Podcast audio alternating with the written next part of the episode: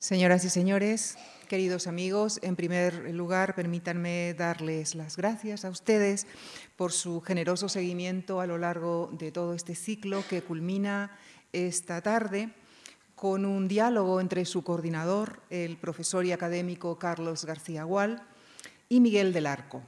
Miguel del Arco, como ustedes saben, es director de teatro y cine y empresario teatral. También ha sido guionista de cine y televisión y actor autor de más de una veintena de obras de teatro, teatro musical y adaptaciones. En 2016 dirigió su primera película titulada Las Furias. Fundador, junto con Israel Elejalde, Aitor Tejada y Jordi Bouchot, del Pavón Teatro Kamikaze, que en 2017 fue reconocido con el Premio Nacional de Teatro. Su trabajo también obtuvo otros galardones, como el Premio Ceres en dos ocasiones, el Premio Teatro de Rojas y varios premios Max, entre muchos otros.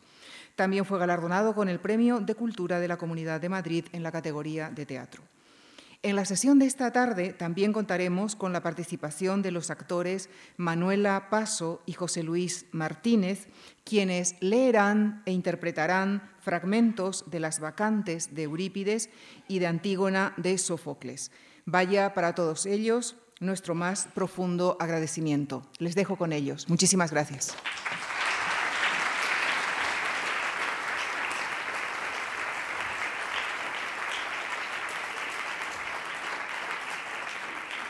Bueno, muy buenas tardes a todos. Eh, una vez más quiero agradecer a los organizadores de, este ciclo, a la Fundación eh, Marc, y a la presentadora y directora de, estos programas, a Lucía, eh, su, amable y generosa eh, presentación. Hoy vamos a hablar aquí un poco eh, del, teatro antiguo y del teatro moderno, sobre todo en el contraste entre la representación y la misma idea del teatro. voy a comenzar haciendo un breve resumen de lo que hemos estado hablando estos días, de las características del teatro eh, griego, es decir, del origen del teatro occidental. Eh, el, teatro, en su, en su momento eh, original, surge en la Atenas del siglo V, ¿verdad? en la época democrática, o incluso predemocrática, porque fue el tirano Pisístrato quien instituyó esas fiestas teatrales en el marco del teatro y de las fiestas del dios Dioniso, el dios del teatro, del frenesí, también del, vino, del entusiasmo, etcétera, también de la máscara. Y eh, esas fiestas eh, que se celebraban cada año en Atenas eh, comprendían unos días de teatro en las fiestas llamadas Dionisias y en las fiestas llamadas Leneas, en sus dos manifestaciones, primero la tragedia más antigua, había tres días de tragedia, y un día de, comedias. Bueno, como digo, este teatro fue, eh, nació como un teatro popular, un teatro de la Atenas eh, democrática que eh, intentaba reunir a sus conciudadanos en torno a la representación de estas obras dramáticas que reincorporaban y representaban mitos o escenas míticas de la vieja tradición. Todo el mundo sabía quiénes eran los grandes personajes que salían a escena, eh, personajes como Agamenón, Edipo, Clitemnestra, etc. Y la fiesta eh, tenía pues, ese carácter cívico y a la vez religioso, puesto que se celebraba en el teatro este del, dios, eh, del dios Dioniso. Es muy importante subrayar este, este papel político que tuvo la, tragedia, en parte como una especie de, de educación sentimental, y hay que recordar la diferencia frente a otros teatros, eh, que, fundamentalmente en que se representaban escenas míticas. Es decir, los mitos son esos relatos tradicionales que hablaban de los héroes y los dioses del pasado. Y ya estaban ya en la épica, pero la, la tragedia los recoge y nos presenta a esos grandes personajes no en el momento de su gloria, sino en el momento de su catástrofe. ¿eh? La, la tragedia habla de cómo los grandes héroes acaban en el dolor. Y el sufrimiento, eh, el sufrimiento nace de su carácter excesivo, de eso que los griegos llamaban eh, hibris, el exceso. Son tan grandes que cometen exceso y ese exceso se paga con el sufrimiento y esa es la gran lección de la tragedia. Los grandes héroes eh, como, como, Edipo o Agamenón eh, o Electra, Clitemnestra, acaban siempre en el dolor. ¿eh? Y hay que recordar que este teatro, este teatro era un teatro abierto, bajo el cielo abierto. En, recuerdan ustedes, todos ustedes han visto esas imágenes del teatro, con un graderío que, podía reunir semicircular hasta 15.000 personas al pie de la Acrópolis, es decir, a la colina donde estaban los templos de los dioses, y eh, eh, estaba el graderío, frente eh, el graderío tenía delante un pequeño espacio circular que se llama la orquesta, que es donde bailaba y cantaba el coro, y enfrente la escena. Hay que recordar que el teatro antiguo tiene esos elementos esenciales. El coro, el coro formado por 12 o 15 eh, coreutas, que canta. ¿eh? Y la escena, que es donde están los actores que dialogan frente al coro y alternan los cantos del coro con la, escena.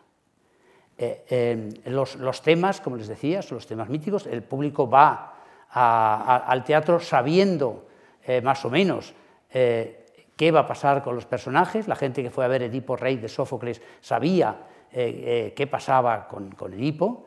Eh, lo mismo en otros casos, solo hay una tragedia donde hay un suceso histórico, que es los persas, de, Esquilo, pero todas las demás tratan de temas míticos.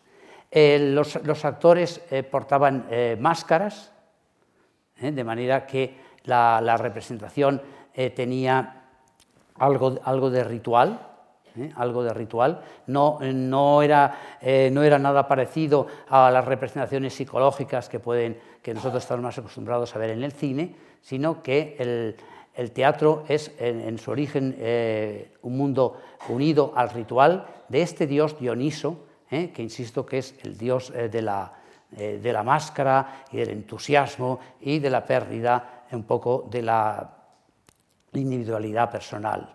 Aristóteles decía que em, la, eh, digamos, eh, la, sensación que, sacaban, eh, que sacaba el público de, estas, de estos espectáculos estaba ligado a una cierta purificación sentimental porque sentían, ante todo, compasión y espanto. Las tragedias son terribles, hay crímenes, muertes, etc. Y los grandes héroes, que no son malvados, sino que son personajes eh, de una, de una enorme grandeza espiritual, acaban en el dolor. Eso era un poco el mundo de la tragedia. También en la, antigüedad, eh, como contrapunto, existe el mundo de la comedia, que es el mundo de la farsa, de la farsa cómica. También ahí hay coros con canciones, eh, hay burlas. bueno, aquí lo, hemos, contado estos días. Pero en fin, como ustedes ven, este es un teatro muy distinto de lo que hoy día representa el teatro. ¿eh? Hoy día el, teatro eh, es un espectáculo más dentro de una serie de espectáculos, no es ya un teatro cívico, no es ya un teatro que una a, toda la población, donde estén invitados todos los ciudadanos a, llenar el graderío, ¿eh? sino que es algo muy distinto. Em, Quizá de esto hablaremos, hablaremos a continuación. Yo estoy intentando subrayar los rasgos esenciales de este mundo antiguo que hemos estado viendo en estos días. Como ustedes saben, eh, hubo tres grandes autores dramáticos de los que hemos hablado y hay en el teatro una cierta evolución desde Esquilo a Sófocles y Eurípides. Y el teatro, eh, este teatro eh, popular y cívico duró más o menos en perfecto, en perfecto auge en perfecto auge, eh, que significa que todos los años se representaban durante tres días cuatro tragedias y luego en dos fiestas se presentaban unas ocho comedias. Duró más de un siglo. En constante. El teatro era, era también popular y cívico en el sentido de que el Estado de Atenas, por decir así, la polis, pagaba el teatro a través de unos impuestos a los ciudadanos ricos que se llamaban corejías. A cada día se elegía un ciudadano rico y ese ciudadano tenía que pagar el teatro de ese día. ¿eh? Eso también marca una gran diferencia sobre el teatro moderno. ¿eh? Uno puede preguntarse por qué los atenienses, que no se preocuparon de que aprender a leer y escribir, o sea, las escuelas, fueran gratuitas, sí se preocupó de que el teatro fuera gratuito. Pues porque los, atenienses tenían la idea de que el teatro, esa educación sentimental, era fundamental para entender la vida. Y eso puede resultarnos paradójico. ¿Cómo esto, estas representaciones que tratan de héroes antiguos, de reyes, eh, de dioses, de gentes de otros tiempos, en una democracia tan avanzada como la ateniense, les parecía una lección esencial para la vida? Bueno, eso fue eh, el teatro antiguo.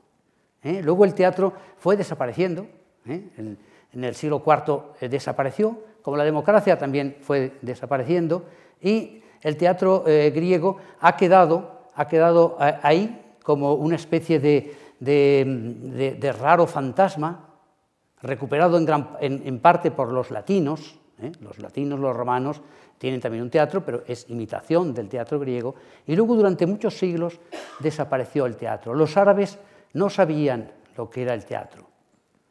Cuando Averroes o algún árabe de estos de la Edad Media traducen Aristóteles, y traducen la poética, no saben qué es el teatro.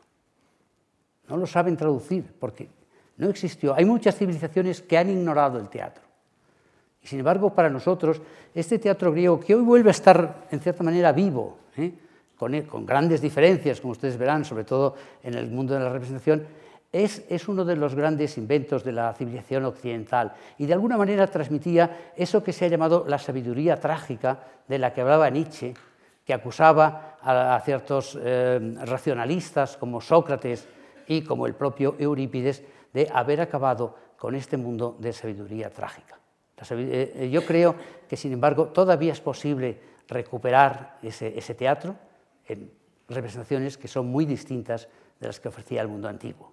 Paso la palabra a Miguel, que se ha ocupado eh, de, recuperar eh, algunos clásicos, no solo del, teatro griego, sino también de Molière, de Shakespeare e incluso de un autor como Gogol, en representaciones que siempre han unido, eh, por un lado, el fervor hacia, hacia la, tradición, hacia el texto, y luego una, una originalidad personal muy notable. Miguel, tienes la palabra. Muchas gracias.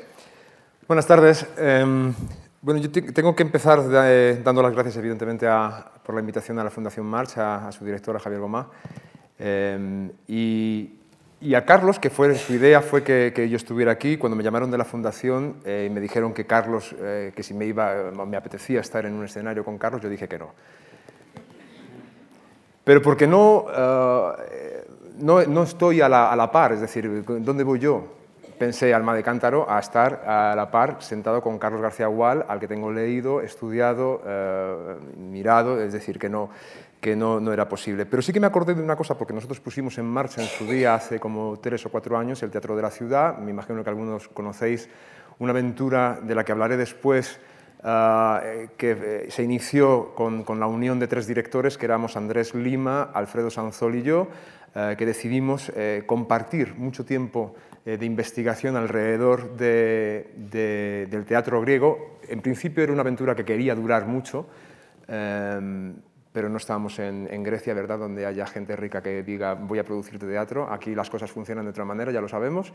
Y decidimos empezar por la génesis del teatro, que era la, tragedia griega. Elegimos, eh, Alfredo dirigió Edipo Rey, eh, este, Andrés Lima dirigió Medea y yo decidí dirigir Antígona.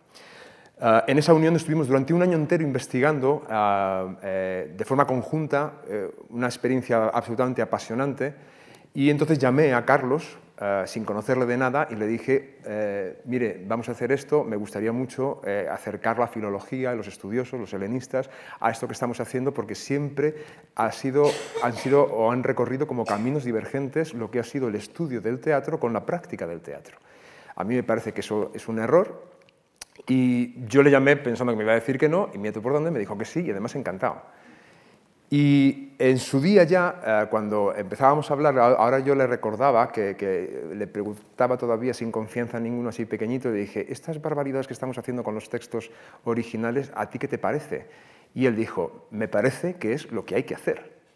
Eh, debéis intentar por todos los medios eh, buscar que el, espectador del siglo XXI tenga sensaciones parecidas al espectador del siglo V, de ese mm, año de, oro, ese siglo de oro del teatro griego, cuando iba a los estrenos de Sófocles, de Eurípides o de, Esquilo, por nombrar a los tres eh, grandes. Así que sí, le dije que sí, que venía al final. Em, mi relación con, la, con, el teatro griego empieza muy pronto, sobre todo en la, en, la, en la, Resat, porque se tiende a mitificar, evidentemente, todo. Ellos también mitifican muchísimo. Y ahora ya voy a entrar en cosas que yo no estoy de acuerdo con, con Carlos en cuestión de, de, las representaciones, porque siempre que hablamos del público ateniense parece que era un público absolutamente enterado de todo lo que sucedía y arrebatado por todas las funciones, cuando eran funciones anuales y algunos se tragaban unos truños importantes, como pasa en todas partes. O sea, que había de esos escritos, como pasa en el siglo de oro. En el siglo de oro parece que todo lo que se escribió en el siglo de oro es maravilloso y perdón, pero no. Hay cosas que se despiertan ahora de con una vocación casi arqueológica que dicen, no, no, es que esto no lleva 400 años sin representarse. Y yo siempre digo, pues por algo será, ¿sabes? Eh, porque hay cosas que no merece la pena rescatar. Este teatro se puede leer, eh, se puede leer y disfrutarlo leído, pero una cosa es el papel y otra cosa es la puesta en escena, que de eso también hablaremos. Eh, dentro de esos mitos, por ejemplo, yo me acuerdo que cuando íbamos desde la escuela íbamos a, ver funciones, que hacíamos una escapada de, un día para ver una función en Mérida, cuando el Festival Internacional de Mérida eh, traía cosas de todas partes del mundo, eh, que era deslumbrante, entonces llegabas a aquel territorio, a aquel espacio mítico, absolutamente brutal, y, veías esas funciones y te volvías loco a Madrid. ¿no? Y recuerdo esa, mitificación de los espacios también, que, que siempre íbamos los alumnos de la Resa, nos poníamos en el centro del escenario, el otro salía corriendo al último punto de la grada y decía, ¡habla! Y decía, ¡hola! ¿Qué tal? Y decía de arriba, tío, se te oye perfectamente, es una acústica impresionante. Pero es mentira. Una cosa es que eso, mismo dicen, por ejemplo, del Teatro de Pidauro, porque el de Mérida son 3.500 localidades, pero el Pidauro está preparado para albergar a 15.000, que dicen que si te pones en el centro y tiras una moneda en el suelo se oye el tintineo de la moneda. Digo, ya, pero es que una función no está hecha a base de tintineos. Una función tiene muchas cosas, que es toda la representación que se hacía, que tampoco sabemos mucho, porque hay muy pocas, son todo eh, eh, hipótesis alrededor del hecho teatral de cómo se representaba en, Grecia. ¿no? Que esas máscaras que hablábamos hace un rato con Carlos, esas máscaras que por lo visto seguramente tendrían un efecto eh, de, amplificar la voz, siempre y cuando el actor estuviera mirando hacia adelante. Claro, porque si el actor está se vuelve a decir ahora, buscando una cosa un poco más cálida, como la buscamos un poco más cercana, esa voz sería, hola, ¿qué tal?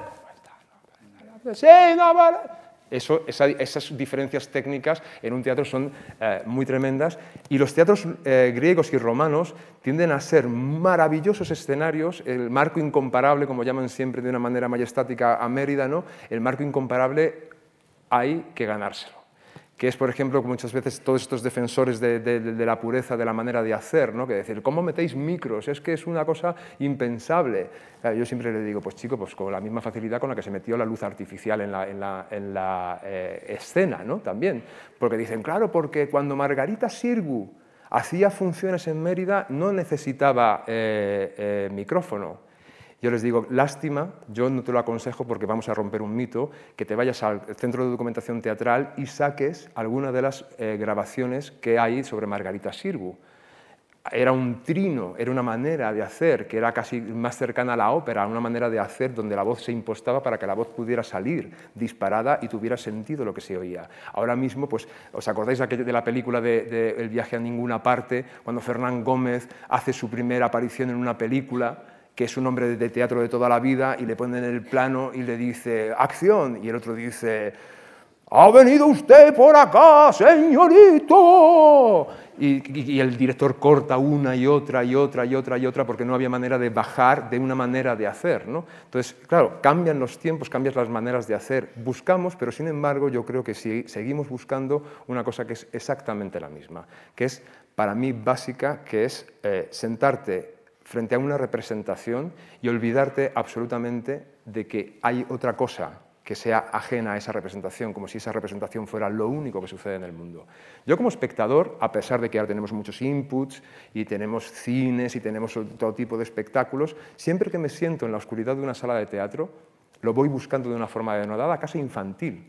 Es algo eh, que yo creo que esta, esta eh, conjunción del teatro, del teatro al mismo tiempo que la democracia es porque el teatro es algo que es innato en el ser humano. El niño hace teatro de forma natural.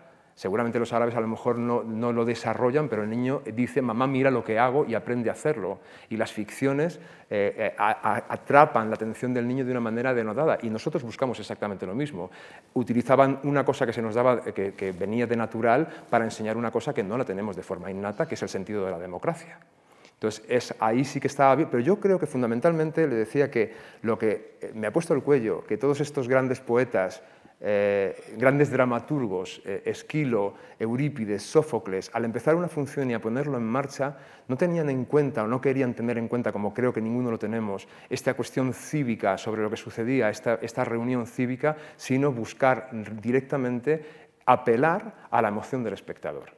Y eso no ha cambiado por lo menos en, el teatro que yo intento hacer. Yo siempre intento apelar en, ese sentido. Decía que para mí la sala de teatro siempre tiene que ser ese sitio que apela a esas emociones y que luego eh, esas emociones puedan posarse por esta cuestión eh, eh, de, empatía en un sitio que ya lo desarrollaremos cuando salgamos del, teatro, que es el ágora, ¿no? donde funciona. El teatro es un, un, espacio donde se tiene que producir algo absolutamente mágico.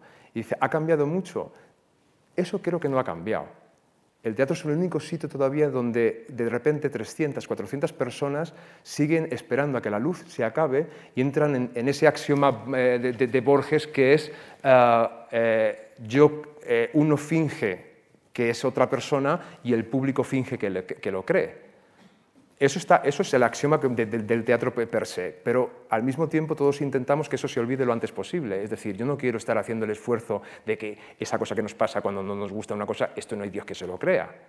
No, yo quiero entrar, que me des los suficientes efectos de, convención para crear la fantasía de tal manera que no pueda existir otra cosa a su alrededor. Para mí, eso es eh, em, eh, la esencia del teatro, el teatro que yo persigo. Muchas veces, claro, eh, tenemos, nos enfrentamos muchas veces los, directores de escena cuando empezamos a poner eh, o empezamos a darle vueltas a, un, texto, nos encontramos con una cosa complicada que es, eh, sobre todo los clásicos, tocar o no tocar al clásico. hay, mucho, una cantidad de defensores de la pureza brutal cuando estos, estos trágicos, curiosamente, la invención de la reescritura forma parte del nacimiento del teatro. Ellos rehacían permanentemente, lo decía Carlos lo decía el otro día en su, en su conferencia, que es eh, los, los trágicos eh, eh, rehacen y renombran los, los, mitos para reescribirlos. ¿no? Estábamos antes en, la, en esas antígonas, la antígona de Sófocles y luego está la antígona perdida de, de Eurípides, donde Eurípides, que debía estar más cerca de Spielberg, pues se le ocurre un deus es máquina al final, salva a Antígona antes de morir, se casan y tienen hijos y todos son felices, ¿sabes? O sea que fíjate tú si había diferencia. Eh, eso es una práctica habitual, una práctica habitual que se mantiene a lo largo de toda la historia del teatro. Porque no tendría mucho sentido poner en escena ahora mismo cosas que, el público mayoritariamente no conoce, con lo cual no hay referencias. Yo me acuerdo antes que estaba nombrando, nombraba el inspector que yo puse en marcha de Gogol, y sería un flaco favor a la, supuesta eh, fidelidad al autor en una comedia como la de como, como El Inspector, que es una comedia divertidísima, poner, acuñar todas las, las, las, cosas que él nombra que sucedían en ese momento, en la Rusia de ese momento, que están destinadas a crear la hilaridad y la, y la risa para él, para Gogol, un, personaje indispensable lo, que, lo, lleva a la altura de un personaje eh, si el público no lo conoce, porque si tú no tienes la referencia, evidentemente el humor nunca va a funcionar. Entonces, ¿qué sentido tiene hablar de cosas que no conocemos o una referencia que nunca vas a atrapar, con lo cual no va a tener el efecto con la que fue escrito? Y para mí, la esencia a la, hora de, por ejemplo, empezar a transitar eh, Antígona fue básicamente... Eh, acudir al, foco del conflicto, que era para mí Antígona este, en este, momento. Ahora hablaré de, las decisiones que yo tomé en, su momento eh, em, eh, con respecto a Antígona, que fueron algunas y algunas grandes, mm, como por ejemplo convertir a Creonte en una mujer. Eh, pero ahora, os, contaré esta. Em, para mí el, este esta sensación dionisíaca de la que estábamos hablando, ¿no? esta, esta cosa de, este Dios que posee, este Dios que te hace olvidar que eres tú, este Dios que, es el de la máscara, que es el del nacimiento, pero también es el de la muerte, que es el de la lejanía, pero también es el de la proximidad, que es el Dios eh, eh, que te invade y que te hace sentir Dios, que es una corriente que se sigue produciendo en el teatro hoy en día. Cuando intentamos que se produzca muchas veces, no es eh, tal cual, pero yo tengo esa sensación absolutamente atesorada cuando he estado en una función que me ha llegado, que me ha eh, dejado sin palabras, que, me corta la respiración, que me ha sacado llorando del teatro, que me ha mm, dado la vuelta a la cabeza. Esa sensación dionisíaca eh, me parece que es la que siempre perseguimos a la hora de poner en pie los, los, los textos. Me gustaría que José Luis eh, os leyera un fragmento de las vacantes que ahora va a presentar eh, eh, Carlos, que además es traducción directa del libro de, Carlos, porque es un momento que atesora realmente esa sensación dionisíaca para luego seguir hablando. Muy bien, gracias. Bueno, solo unas líneas para recordarles, Las Vacantes es una de las últimas tragedias griegas escritas, escrita por Eurípides en sus últimos años, poco antes de morir. Eh, tiene como excepcional que es la única tragedia donde aparece el dios del teatro, Dioniso, eh, que llega del oriente a la ciudad donde nació él y murió su madre Semele, que es la ciudad de Tebas. El tirano de la ciudad, que se llama Penteo, que es, eh, de cierto modo, primo, primo suyo, ocupa el poder, está escandalizado ante la llegada de este extranjero, que él no cree que sea un dios, porque ha sacado a las mujeres de su casa, viene rodeado de un coro de vacantes o ménades, que quiere decir lo mismo, ¿no? las enloquecidas, ¿eh? las, eh, fieles de, Baco, para que vayan a cantar y a bailar al bosque en sus ceremonias mágicas. El rey quiere impedirlo, pero eh, no puede, se le escapa Dioniso de la, de la, cárcel y como no puede, intenta ir disfrazado de mujer al bosque a ver qué hacen las vacantes. El teatro eh, llega en un momento, la escena queda vacía, queda solo, queda solo el coro, porque el rey ha desaparecido, y entonces llega el mensajero que va a contar lo que ha sucedido en el bosque. El mensajero es un, es un elemento muy típico de las tragedias griegas, cuenta siempre lo que ha sucedido fuera de la escena y es, es un elemento a veces fundamental. Hay eh, mensajeros que cuentan escenas largas, eh, en fin, si los que eh, escucharan bueno, mi, relato sobre las, los persas, recuerden los persas, el mensajero es muy importante, aquí también lo es, y hay esta escena sobre la muerte de Penteo despedazado por los vacantes, que es una de las más truculentas del mundo griego. Después de dejar a nuestras espaldas las casas de esta tierra de Tebas y de pasar más allá del curso del Asopo, entramos por la falda del Citerón, Penteo y yo, que iba acompañando a mi señor y el extranjero, que era el guía de nuestra expedición, con que primero alcanzamos un herboso valle. Íbamos ya guardando silencio de pies y de lengua para ver sin ser vistos. Era un recodo entre cumbres, regadas por arroyos umbrosos entre los pinos, donde las ménades estaban sentadas con las manos ocupadas en placenteras faenas. Unas, pues, Cubrían de nuevo con coronas de hiedra el tirso que había perdido la cabellera de hojas. Otras, como potrillas desuncidas de sus pintados yugos, cantaban en alternancia de unas y otras una báquica canción.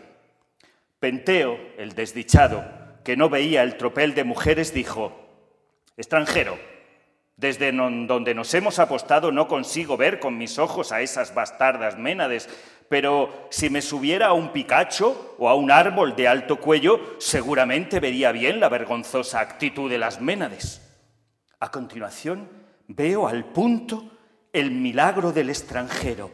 Es que agarró una rama muy alta de un abeto en pleno cielo y la hacía bajar. La bajaba bajaba hasta el negro suelo y el árbol se curvaba como el arco o un mástil flexible que se tensa por el cable que se enrosca en su torno. Así, el extranjero atraía en sus manos al tronco agreste y lo doblaba hasta el suelo en una acción imposible a un mortal. Y después de encaramar a Penteo sobre las ramas del abeto, dejaba erguirse entre sus manos el tronco hacia lo alto, poco a poco, cuidando de no desazornar a Penteo, y el árbol se quedó firme, enhiesto, hacia el enhiesto cielo, llevando sobre su lomo sentado a mi Señor. Que fue visto más que vio a las Ménades, pero aún no era visible sentado en lo alto cuando ya no estaba a mi vista el extranjero. Entonces, desde lo profundo del cielo, una voz, al parecer de Dioniso, dio un grito. Ah, jóvenes mujeres, os traigo al que intentaba burlarse de vosotras y de mis ritos, castigadle ahora en venganza.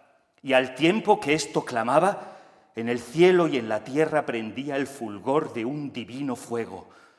Quedó en silencio el aire, y en silencio el valle boscoso retenía su follaje y ni siquiera se oía el gruñir de las bestias. Las mujeres, que en sus oídos habían recibido la voz sin claridad, se pusieron en pie y agitaron alertas sus cabezas.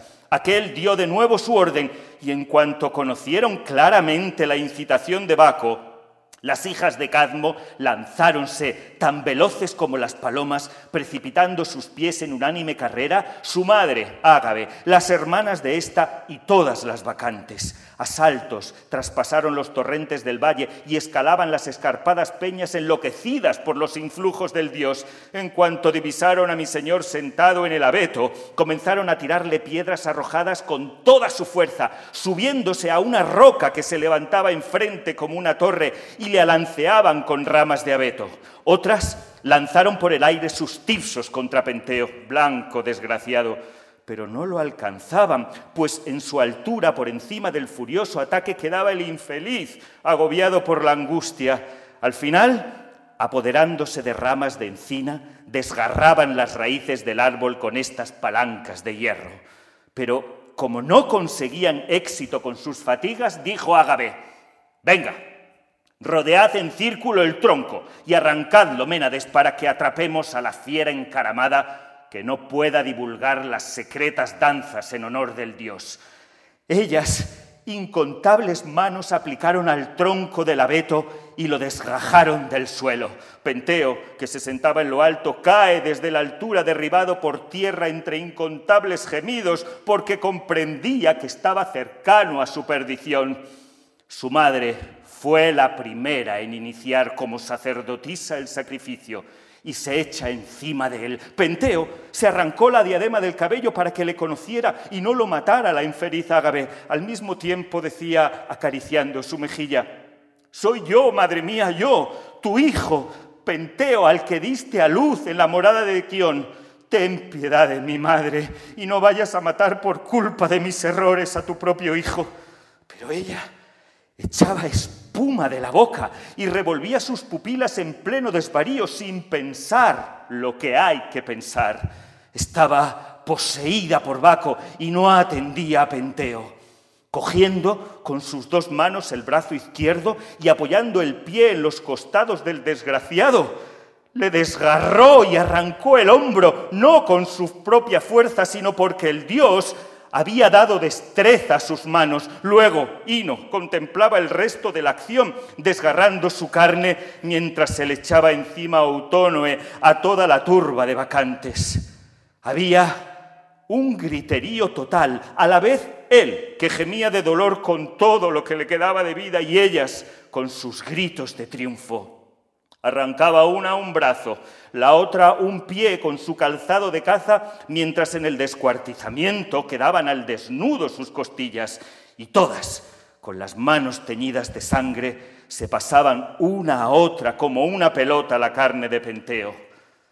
Ha quedado esparcido su cuerpo, un trozo al pie de las peñas abruptas y otro entre el follaje denso de la enramada del bosque no será fácil de encontrar. Y su triste cabeza, que ha tomado su madre en las manos después de hincarla en la punta de un tirso, la lleva como si fuera la de un león salvaje en medio del citerón. Ha abandonado a sus hermanas junto con los coros de las Ménades y viene ufana de su infausta presa hacia el interior de este recinto, invocando a Baco como compañero de montería, coautor de la caza, el de la bella victoria. Ella, a la que dejará el Dios como corona de victoria, lágrimas.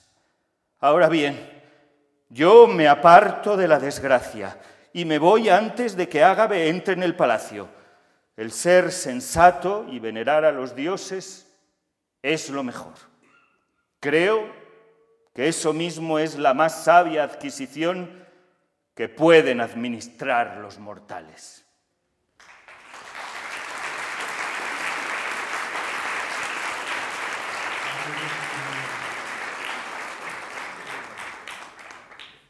Eh, bueno, esta es una de las escenas más truculentas eh, de la tragedia griega, eh, donde generalmente los asesinatos y las muertes no suceden en escena, sino detrás de los bastidores. En el Agamenón, por ejemplo, de, de, Esquilo, cuando matan a Agamenón, solo se oye la voz, la voz del Agamenón, los gritos de Agamenón, cuando Clitemnestra le, parte la cabeza con el hacha. ¿eh? En escena está simplemente Cassandra, que ha hecho su profecía. Bueno, esta, eh, esta, obra de las vacantes es realmente excepcional porque, como les decía, es la única obra en que sale el dios del teatro, Dioniso, la única conservada. Probablemente eh, hubo otras y se ha llevado muchas veces a, escena. pero claro, hay, hay partes del, del, drama, como esta, que no pueden ponerse en escena, sino que las cuenta el mensajero.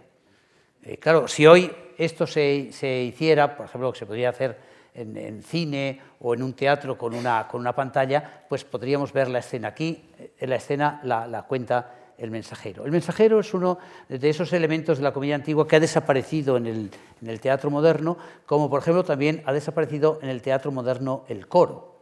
¿eh? el coro que era un elemento esencial porque era un poco la caja de resonancia de los, de los efectos patéticos situada entre la escena, es decir, entre los actores y el público. ¿eh? Eh, pero como ustedes ven, es la, aquí es, es, un ejemplo más de, cómo se buscan los efectos patéticos en el teatro y esos efectos que Aristóteles decía que era el, el, el, espanto, el terror, el phobos, y la, compasión. Porque los héroes estos que mueren, son desgarrados en el teatro, no son, eh, como sucede en el melodrama, los malvados. No, son héroes antiguos que por algún, eh, por algún motivo han incurrido en el error. El error de Penteo, Penteo es un rey justo, es un rey joven, que quiere salvar a la ciudad del escandaloso eh, dios este que, se lleva a las mujeres de su casa, las mujeres griegas que estaban sometidas al, hogar y al silencio, se las lleva a bailar al bosque. ¿eh? Y él intenta detenerlo, intenta detener al dios. Él, de alguna manera, es el representante de la ciudad, de las leyes de la ciudad. Tiene razón Penteo. ¿no? Y lo otro, lo otro es el mundo terrible de la sinrazón. Se ha discutido mucho qué significa esta tragedia de las vacantes. Eh, para, unos, eh, este, este, eh, escenas como estas hacen ver la crueldad que supone la irrupción de elementos irracionales en el mundo ordenado.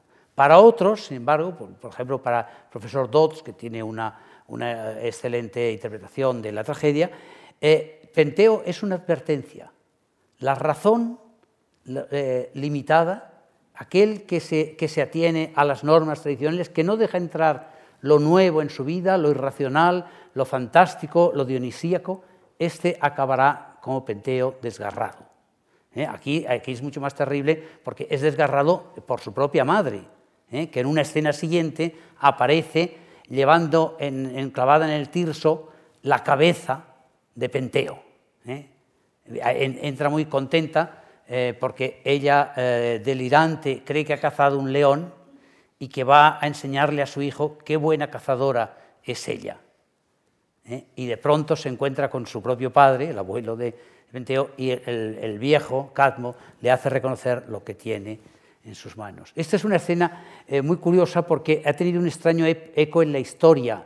En, bueno, cuento la anécdota que es muy conocida, eh, Posteguillo también la ha introducido en uno de sus, de sus libros sobre el Oriente, eh, el año eh, cuarenta y tantos antes de Cristo, los romanos fueron derrotados en una terrible batalla por los partos y la noticia tenía que trasladarse a la, corte de donde estaba el rey parto viendo una representación de tragedia griega. Los partos estaban viendo en la corte una tragedia que era las vacantes. Y lo curioso es que cuando entró el personaje que hacía de Ágave, llevaba el tirso y una cabeza clavada en el tirso, que no era la de Penteo, sino nada menos que la del triunviro Craso, ¿eh? al que le habían cortado la cabeza después de la batalla y la habían clavado en un palo. ¿eh? Quizá la cabeza estaba dorada para que se conservara mejor. Y, es curioso que esta, esta escena eh, resuene, así, resuena en la historia en un país lejano, ¿eh? se oye la, voz de, Eurípides. Eh, eh, hay, bueno, como tú decías, hay unas tragedias mejores y hay unas tragedias, digamos, más, más medianas. ¿no? Edipo, Rey, Agamenón, Las Vacantes, Hipólito, pues son, tragedias, son tragedias inolvidables. Y estoy de acuerdo con lo que decía Miguel, que los mitos, los mitos griegos están abiertos a reinterpretaciones sucesivas, que es lo que pasa también en la literatura. ¿no? Eh, hay, el, Ulises griego, pero eh, hay el Ulises también de Kazansakis o incluso de, otros, eh, otros que Ulises mucho, mucho más irónicos, más raros que el de Kazansakis, por ejemplo, el personaje de James Joyce, que a su manera es un Ulises. Lo mismo pasa con Antígona, que tú decías, hay una Antígona de Bertolt Brecht, hay, hay, diversas Antígonas, y de alguna manera también yo creo que el el escenógrafo, vamos, el director de teatro que repone esas tragedias, tiene un cierto derecho a ofrecerlas a una reflexión más actual, eh, moviendo un poco, moviendo un poco las figuras. ¿eh? Porque esencialmente lo que se trata es eso, estoy de acuerdo con lo que tú decías, el teatro debe suscitar esa, ilusión escénica. ¿eh? Y ojalá que la tragedia pues, sirva también para para suscitar en los espectadores esa purificación de los sentimientos del terror y la compasión. Bueno, Miguel. Bueno, me, interesaba a mí también esta, parte del mito dionisíaco, ¿no? porque es una cosa que persigo siempre, como, como os decía, en, las puestas en escena y, a la que le dedico mucho tiempo en luego en el, trabajo eh, de, confrontación con, los actores. ¿no? Eh, dice eh, en un libro de mito y culto de, Walter F. Otto que dice que todo lo cerrado, con respecto a este mito, que dice que todo lo cerrado se abre, lo ajeno y lo hostil conviven en sorprendente armonía. Las normas ancestrales pierden de pronto su razón de ser e incluso las medidas de espacio y tiempo pierden validez. Para mí esa, ambigüedad que presenta también y que trae de la mano el, mito dionisíaco, para mí es eh, la explicación perfecta de lo que debería ser una función de teatro. Eh, dice una, directora neoyorquina eh, contemporánea que se llama Anne Bogart, que es, una frase que yo he acotado siempre y que he dicho mucho para explicar mis procesos creativos, que los espacios de los ensayos deben ser espacios de seguridad para que las representaciones sean peligrosas. Eh, ¿Qué quiere decir un espacio de seguridad? Un espacio donde la gente se atreve evidentemente a probar, a, ir, a dar lo mejor de sí, cuando además los instrumentos, el instrumento que tienes para intentar moldear o intentar tocar es tu mismo cuerpo y tu misma voz. Eh, donde se explora y la materia que se explora son eh, eh, las emociones y en estos casos además emociones seguramente muy alejadas, que luego no, dejan de ser confrontaciones, antes lo hablábamos, ¿no? de confrontaciones de padres e hijos, necesidades de, sexuales, necesidades de deseo, necesidades de vivir otras vidas, como, como, puedan ser en este momento esta, esta, parte ritual de un credo como era el de, el de las vacantes. ¿no? para mí, eh, una función que, peligrosa debe ser una, función que crea ambigüedad de ánimo, que te provoque desorden en la vida. Eh, yo es lo que voy buscando cuando voy al teatro. Es, luego está, entra, irrumpe esta idea del teatro burgués, que es esto de salir a pasar una buena tarde y que te entretengan y que te encuentren una historia que la verdad, y según has pasado por la puerta la has olvidado. Yo no es el teatro que quiero hacer, evidentemente. Me gusta mucho y lo disfruto, soy muy ecléctico en mis gustos, pero a la hora de hacer me gusta los, el teatro que me tambalea, que me hace tambalear. Em, en ese sentido, eh, aparece eh, la experiencia que os decía antes del Teatro de la Ciudad, eh, una experiencia muy, muy, muy rara, evidentemente en el panorama español sobre todo, en el que tres directores completamente diferentes y con sus carreras hechas y con trabajo deciden aunar esfuerzos como para investigar. Durante todo ese año estuvimos investigando, mm, pues vino Carlos García Gual, eh, Nuria Esper compartió, eh, por ejemplo, cuál era la aventura de haber hecho nueve Medeas a lo largo de su vida y cómo la Medea que hizo con 19 años nada tenía que ver con la última que creo que tenía sesenta y tantos. ¿no? O sea, que es ese, esfuerzo en, lo que es la génesis del teatro compartido con muchos directores, escenógrafos, eh, decidimos que los espacios eh, fuera eh, tener un mismo espacio para las tres tragedias. Eh, toda esa investigación, hicimos muchísimos talleres, muchos talleres además muy abiertos al público, que para mí al principio fue porque ya ese espacio de creación es un espacio muy íntimo, me costó mucho abrirlo, pero luego me alegré mucho porque eran, al final eran compañeros de viaje, hicieron ese proceso creativo con nosotros y fue realmente muy, muy, muy alentador y, nos ayudó mucho a tomar muchas decisiones en ese sentido. ¿Cuáles eran las conclusiones? ¿Qué queríamos contar con Antígona? A mí Antígona me parece una función absolutamente perfecta, pero había algunas cosas que de repente no me sonaban. Eh, ya es alejarte de una, pequeña traición la traducción en sí misma. Yo había eh, barajado infinidad de traducciones de Antígona y muy pocas coinciden. Es decir, al final está en el gusto del filólogo que por más que sepa el griego y lo que dice, interpreta que eso tiene que ser una palabra u otra y, tiene un gusto por el ritmo, eh, intenta incluso además, creo, ¿no, Carlos, que intenta verter un poco lo que pueden ser los, los ritmos eh, originales a la hora de traducir al castellano. Y que evidentemente el castellano tiene una prosodia absolutamente diferente de la que tiene el griego y mucho más el griego, el griego antiguo. Entonces, en ese momento ya tomas las primeras decisiones porque yo a partir de todas esas, esas eh, traducciones hago mi propia traducción y hago una, propia traducción, o sea, perdón, una propia versión, y a partir de esa propia versión que además decido ponerla en un metro, en un metro versal, o sea, intento coger una partitura que vaya ya martilleando de alguna manera esa partitura rítmica, pero con metros muy parecidos o como que tienen más que ver con nuestro siglo de oro porque tienen más que ver con la prosodia castellana. ¿no? Em, aparece, por ejemplo, la decisión de transformar a Creonte en una mujer. Manuela interpretaba eh, a Antígona, como lo interpretará ahora, y Carmen Machi interpretaba a Creonte en esa, en esa versión que yo puse en pie en la, en la abadía. Porque para mí era importante una cosa que dice eh, que lo trágico reside en la afirmación mutua e igualmente absoluta de los contrarios. Creonte tiene razón, Antígona tiene razón. Es un tiempo de guerra, un tiempo infausto, la ciudad ha sido saqueada por eh, Polinices, que en, su, eh, sabéis que eran los dos hermanos hijos de Edipo, que se habían, habían decidido turnarse en, ah, eh, en, el mandato de la ciudad, un año cada uno, o dos, no me acuerdo.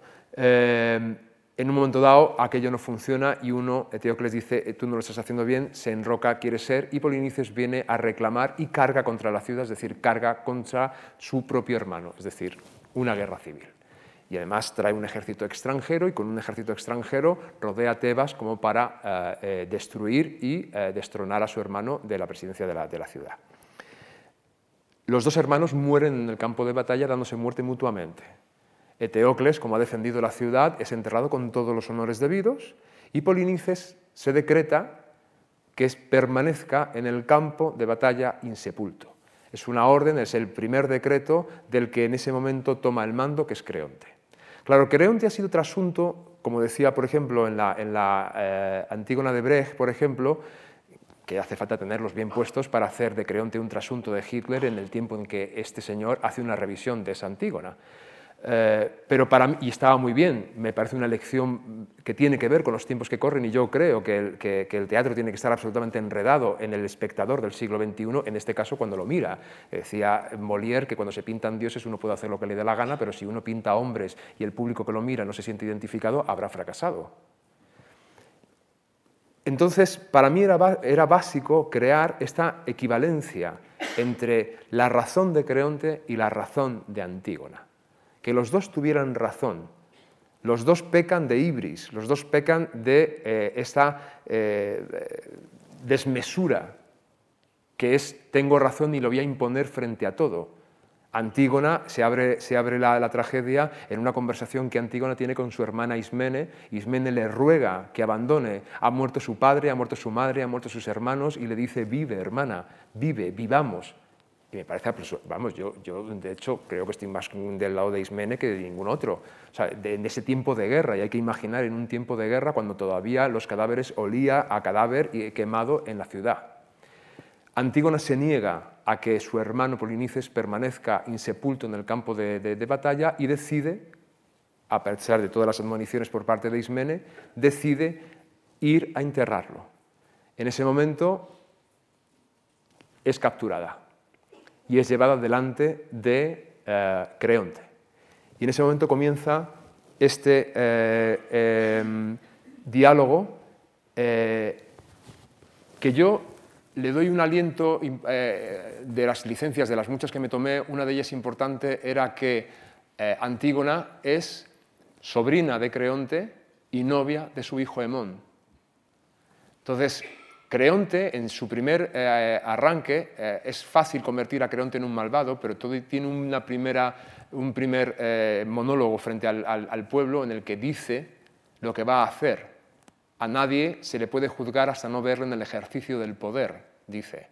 Y frente a esto que voy a hacer, juzgarme. Es decir, él quiere, por todos los medios, ser un buen gobernante sacar a Tebas de esa terrible desgracia que ha vivido y, llevarlo adelante. Y está convencido que solamente esto puede suceder si todo el mundo obedece y se pone al servicio del imperio de la ley. La primera, en la frente, viene de su sobrina. Entonces, esto para mí es el conflicto mayor. Es decir, ¿cómo no vamos a entender a Antígona que quiere enterrar a su hermano. Pero ¿cómo no vamos a entender a Creonte que quiere sacar adelante de la ciudad y despejar este horizonte de guerra terrorífico? Una de las licencias que me tomo es que Creonte echa a todo el mundo de la habitación y tiene un primer intento de convencer a Antígona para que tome una resolución y pueda vender de cara al público que ha sido por la enajenación eh, de la muerte de su hermano que ha hecho esto. Y entonces nos encontramos con este diálogo. Vas a declarar públicamente que no conocías el edicto promulgado por mí esta mañana, que enajenada por el dolor no fuiste dueña de tus actos, que Polinices es un traidor desterrado de nuestra ciudad, así como de tu corazón. ¿Quién te ha dado potestad donde ni siquiera yo alcanzo? Si quieres que te obedezca tendrás que abrirme el pecho y arrancarme el corazón. ¿Conocías la ley? Sí. ¿Y aún así la quebrantaste? No es quebranto razonar, es nuestra naturaleza. Escucha y no des lecciones a quien pretende ayudarte. Con mis manos me basta para enterrar a mi hermano. Tus manos están atadas, tanto como las mías. Nadie puede actuar al margen de la ley. Eres tú quien pinta el margen que desfigura la imagen de lo que siempre fue justo. Se debe obedecer una ley que es inhumana. Ni sé ni ahora viene al caso si fueron fuerzas divinas, la naturaleza viva o el poder del universo quienes crearon las leyes inmutables y no escritas, inmemoriales y eternas, surgidas al mismo tiempo que el fulgor de la conciencia, que nos diferencian de las bestias, que nos obligan y nos vinculan resonando con voz remota en lo más profundo del alma. No, no, no voy a obedecerte a ti, traicionando mi naturaleza. Si conocías la ley, imagino que sabrás que el castigo a tu acción es la pena de muerte.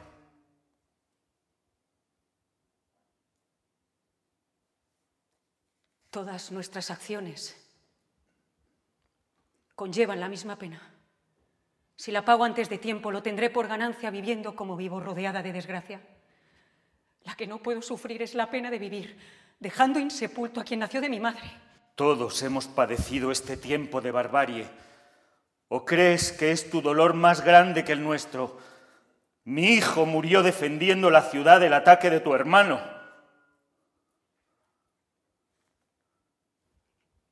Y juntos lo lloramos.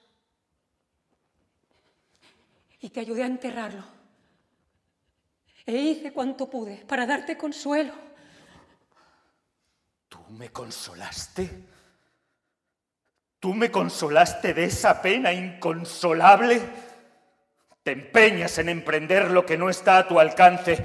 Juro por mi hijo muerto que haré lo que haya que hacer para que esta ciudad jamás vuelva a ver la acción de uno solo, poner en peligro a todos los demás. Manda entonces que te arresten. Tus leyes pervierten la naturaleza humana. Hablas como una loca. No, no soy yo quien habla desoyendo la razón. Harás lo que te he dicho.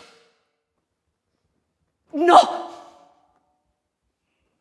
Estirpe de locos, devotos de la desgracia, tozudos, intransigentes y egoístas. ¿Crees que el Estado se construye solo? ¿Harán esas leyes inmutables y no escritas de las que hablas posible la convivencia?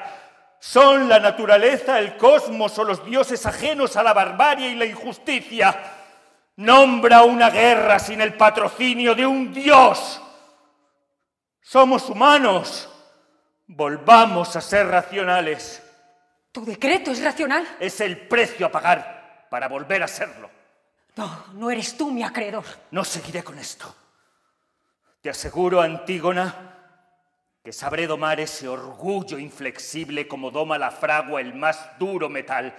Orgullo, y solo orgullo, el mismo que llevó a tu padre a cambiar a quien era un buen rey por un pobre hombre, al que tu madre trenzó la vergüenza para hilar la cuerda con la que se ahorcó, el que tus dos hermanos enarbolaron cual bandera patria para darse muerte, mácula congénita que muestras tú al jactarte ante mí de incumplir la ley, hora es ya de enderezar o poner fin a esta maldita herencia. Traed a su hermana. No, Ismene no ha hecho nada. No eres tú quien decide. Brotó su culpa en llanto como brota en ti arrogancia. Dos formas de expresar el mismo arrebato. Tu hermana sabía lo que ibas a hacer y sufrirá también el mismo castigo. ¿No basta con mi muerte? Con ella basta y sobra. ¿A qué esperas entonces? No quieres escucharme y oírte me repugna. Nada puedes decir que me lleve a pensar que enterrar a mi hermano no fue una acción noble. De la misma opinión serían todos estos si los favores que esperan o el temor que les inspiras no frenaran sus lenguas. ¡Cuánta presunción! De oráculo divino a portavoz del pueblo. Olvidas, sin embargo, que fueron dos hermanos los que ayer perdiste. Olvida, sin embargo, que me niego a olvidar. Más que recordar, me parece que inventas afectos familiares que nunca existieron. ¿Qué es lo que persigues? ¿Quieres destacar, dar sentido a tu vida? ¿O solo que te recuerden por honrar a un hermano deshonrando al otro? No diría eso, Eteocles. ¿Has hablado con él? Nunca hubiera dicho que era justo abandonar a un hermano insepulto. ¿No fue él quien lo mató defendiendo la ciudad de su feroz ataque? ¿Se acordó el traidor de ti cuando quiso arrasar el lugar donde vives? Equipara sus actos con tu injusta acción. Equiparo mi amor. Allí donde yo amo, tú siembras la discordia. Pues si así lo quieres, baja loca a recoger tu amorosa cosecha al infierno.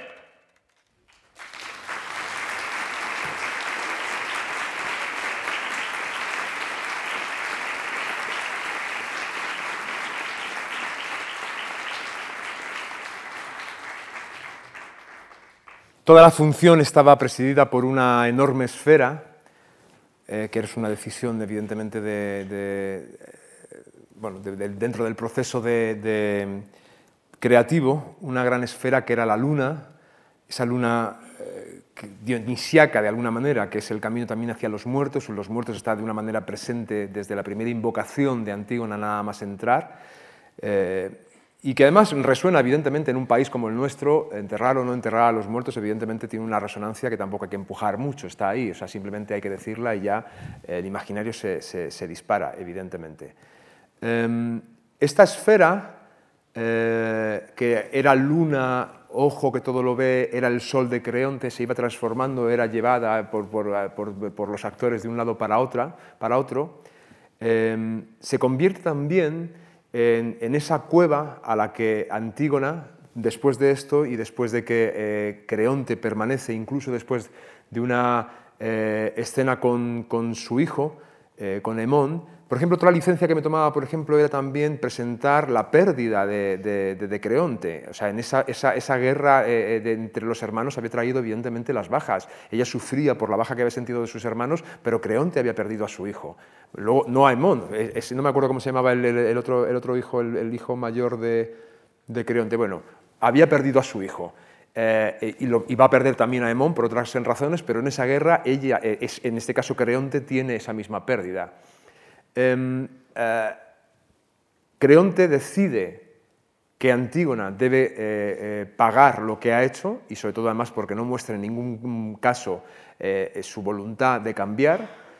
Hemón se presenta ante su padre, en el caso nuestro es la madre. Veis que cambia poco, o sea, yo quería que no, no hubiera esta, esta, parte, porque sí que había una otra corriente que habla de Creonte como un ser misógino, que a mí no me interesaba en absoluto, y que además me, parece, porque hay dos acepciones, hay dos, dos eh, momentos en los que de repente dice encima tú que eres mujer, pero también hay que ver que está escrita en el siglo V, eh, eh, donde las mujeres pintaban lo mismo que los esclavos, es decir, que no, pero sin embargo no hay una, no hay una, no se nombra eso de una manera exacta y concreta, y para mí fue algo que alentó esa decisión de ponerlo de tú a tú. Es una madre, una madre que ha perdido a su hijo también, que era creonte en este caso, eh, una mujer que manda, eh, enfrentada también a, una mujer a la que quiere, porque yo creo, además era importante, siempre trabajamos con Carmen y con Manuela el hecho de que Creonte y Antígona se tienen afecto, que se gustan como personas, eh, para que el conflicto salga realmente disparado, con una ambigüedad brutal, donde haya momentos en los que el, espectador diga tiene razón Creonte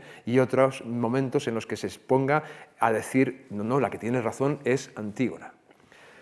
Después de esta escena magnífica que tienen entre Hemón, que intenta eh, convencer a su padre para que eh, no haga lo que, tiene que hacer, no tanto preocupado qué es lo que piensa Creonte porque vaya a matar a su novia, sino porque lo que va a hacer le va a convertir en un mal gobernante y dice que lo que le preocupa es que está tomando decisiones, las mismas decisiones que le llevaron hasta la guerra, es decir, que esa ibris y esa desmesura tapa sus ojos, tapa su raciocinio y no está decidiendo bien y Hemón eh, eh, apela a, esta, a, este, a este sentimiento racional para que su padre o su madre decidan como tienen que decidir.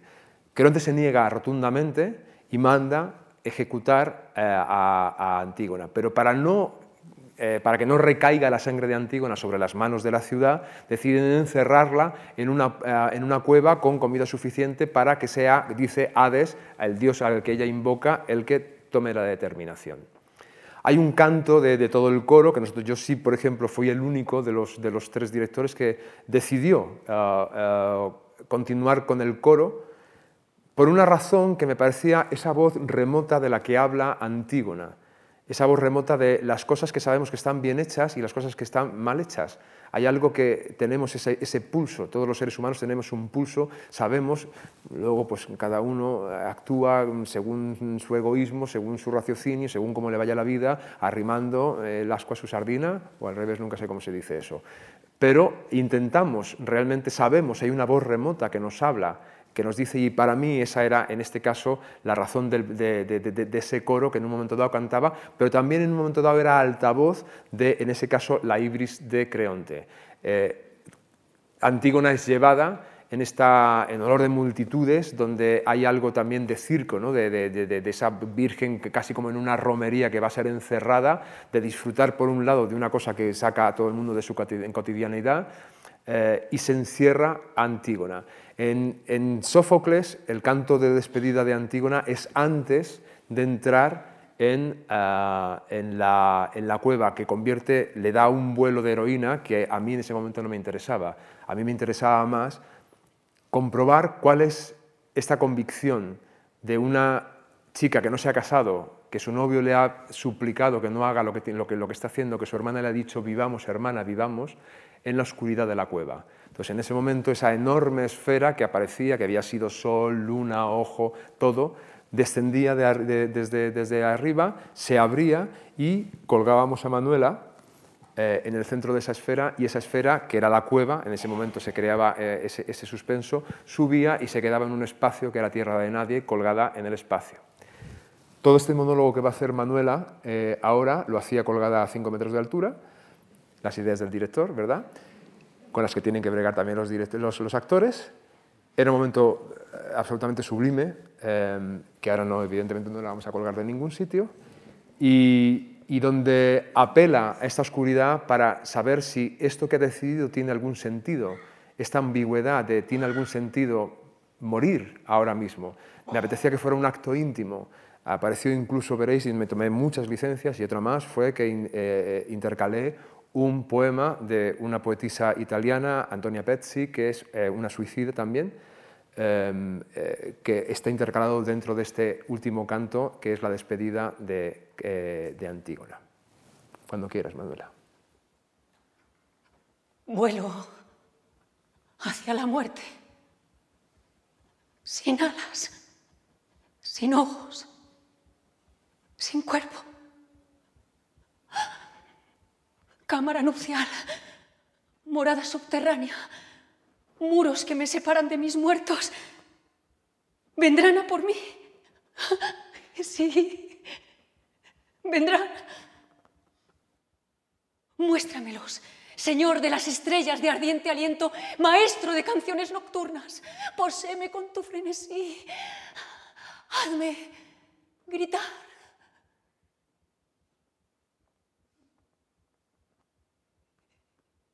Debes mostrarme la luz en la oscuridad. A todos os honré.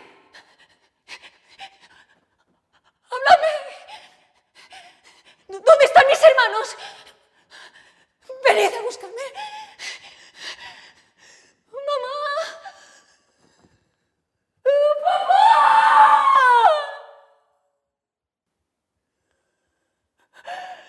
No seas hoy Dios del silencio. Invádeme con tu grito.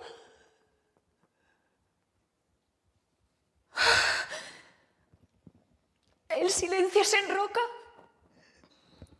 Soy carne de piedra. Pronto solo polvo. Sabré cuál es el mío, conoceré el vuestro. Tal vez sea esto lo que ha de ser, entre ser y no ser, hasta que nada sea. No tener un Dios, no tener una tumba, no tener nada firme, tan solo cosas vivas que se escapan, vivir sin ayer, vivir sin futuro y cegarse en la nada. Socorro, a causa de la miseria que no tiene fin.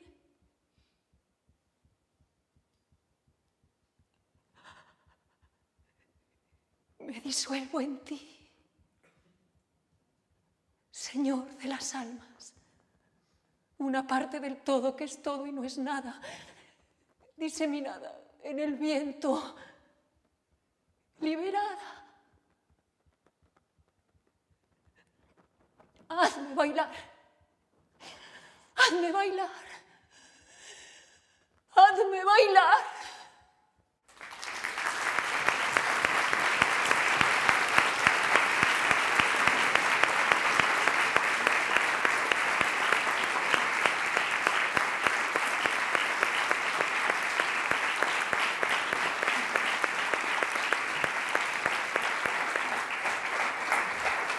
¿Quieres decir alguna palabra de despedida?